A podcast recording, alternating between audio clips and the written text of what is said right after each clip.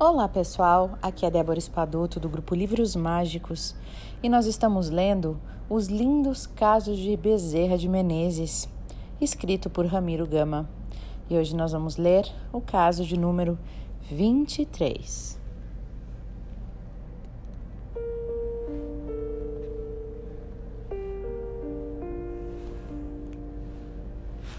A primeira semana espírita do Brasil nasce de um sonho premonitório. Já contamos, em crônica constante de nosso livro, De Irmão para Irmão, como nascer a primeira semana espírita do Brasil, que hoje se multiplica pelos Brasis afora e tem dado tão bons resultados, unindo mais e mais os espíritos e, e espíritas e possibilitando que irmãos que se desconheciam se conheçam, se estimem e se unam na tarefa redentora do Espiritismo cristão. De janeiro a junho de 1939, passamos constantemente sobressaltados, em oração e vigilância permanentes. O vigário de Três Rios, pelo púlpito da matriz, diariamente nos atacava, atacando o Espiritismo. De uma feita, ameaçou até incendiar o lar Manuel Pessoa de Campos, dependência valiosa do grupo espírita Fé e Esperança.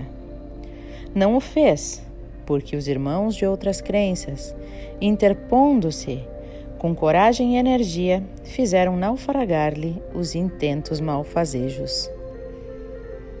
No mês de junho, numa noite, ao deitarmos, pedimos ao espírito querido de Bezerra de Menezes uma orientação a respeito.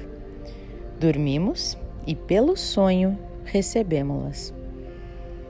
Assistimos em sonho a uma sessão espírita.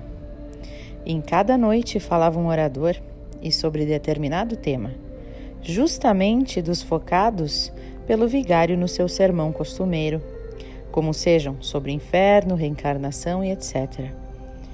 E acordamos satisfeitos. Colocamos os companheiros de diretoria a par do sonho e acordes conosco, de 24 a 30 de junho, realizamos a primeira Semana Espírita do Brasil, que deu um resultado esplêndido e inesperado.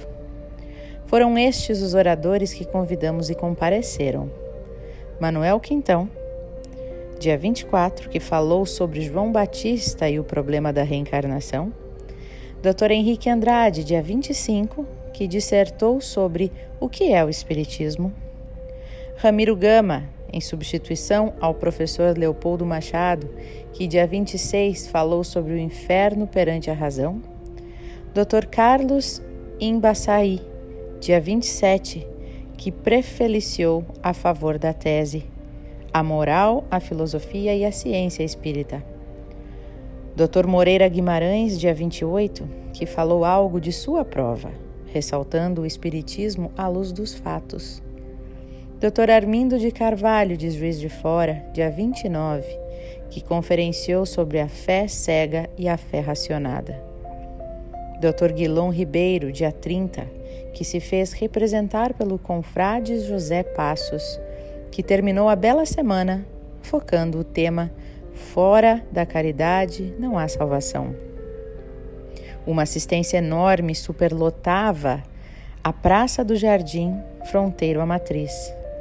Das 19 às 20 horas, de 24 a 30 de junho, para ouvir os missionários que o vigário escalava para falarem sobre os temas dos espíritas. Depois das 20 horas, essa enorme assistência e outra de espiritistas enchiam o salão do Grupo Espírita Fé e Esperança. De 24 a 30 de junho, com a curiosidade de saber como defenderiam os oradores espíritas as teses programadas, truncadas e pobremente defendidas pelos missionários. O Espiritismo, em seu aspecto geral, foi suficientemente explicado, documentado, contentando a todos, o triunfo e a catequese foram gerais. O grupo ganhou novos sócios, muitos colaboradores e sinceros adeptos. O vigário acabou silenciando. Mais uma vez venceu sem ferir a causa santa de Jesus.